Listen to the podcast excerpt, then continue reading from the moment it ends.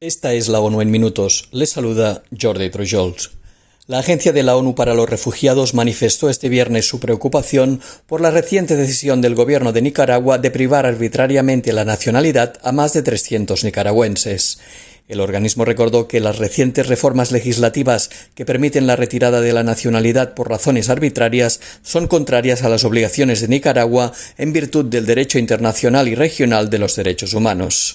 Además, señaló que el derecho internacional prohíbe la privación arbitraria de la nacionalidad por motivos raciales, étnicos, religiosos o políticos e indicó que ejercer derechos fundamentales como la libertad de expresión, la libertad de reunión u otras nunca puede justificar la privación de la nacionalidad.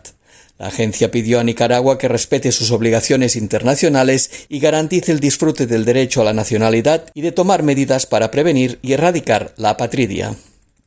El secretario general de las Naciones Unidas manifestó este viernes que el objetivo de la organización con Libia es garantizar el derecho del pueblo libio a vivir en paz, a votar en elecciones libres y justas y a compartir la prosperidad de su país. Durante su intervención ante el Comité de Alto Nivel de la Unión Africana sobre Libia, Antonio Guterres manifestó que estos objetivos son alcanzables, pero que es necesaria la voluntad política para romper el prolongado estancamiento político y lograr avances en múltiples frentes. Guterres compartió la frustración del pueblo libio tras la cancelación de los comicios de 2021 e indicó que la no celebración de elecciones agrava la inseguridad económica, aumenta la inestabilidad política, amenaza con reanudar el conflicto y despierta el temor de la división. El secretario general explicó que su representante especial se comprometió tanto con las partes libias como con los socios internacionales a acordar antes de finales de este mes una base constitucional para la convocatoria de elecciones. El titular de la ONU también destacó la importancia de avanzar en materia de seguridad, en lograr la reconciliación nacional y en el ámbito de los derechos humanos.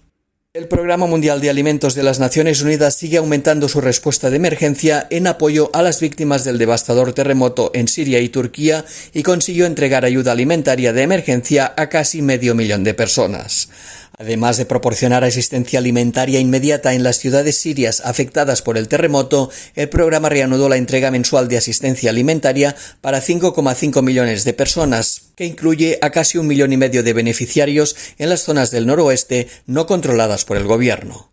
Entre el lunes y el jueves, 52 camiones contratados por el programa cruzaron el noroeste de Siria y tras la reciente apertura de otros dos cruces fronterizos de Turquía al noroeste de Siria, el PMA prevé utilizar los tres pasos fronterizos turco-sirios para garantizar una llegada constante de ayuda a las zonas no controladas por el gobierno en el noroeste de Siria. El Instituto Nacional de Estadística de Honduras y la Organización Internacional para las Migraciones iniciaron este jueves el proceso de elaboración y desarrollo de la Encuesta Nacional de Migración y Remesas. El estudio estará listo en noviembre y brindará datos actualizados de las dinámicas de movilidad humana y la recepción de remesas en Honduras. El último estudio de migración y remesas de ámbito nacional en Honduras tuvo lugar en 2010. Tras la crisis sanitaria provocada por la COVID-19 y el paso de las tormentas tropicales ETA e IOTA en 2020, el país centroamericano prioriza obtener estadísticas actualizadas para entender los cambios de los flujos migratorios en el país. Con relación a las remesas, el estudio permitirá identificar su destino, su uso en el consumo, la inversión de activos fijos o su integración en la economía. Y hasta aquí las noticias más destacadas de las Naciones Unidas.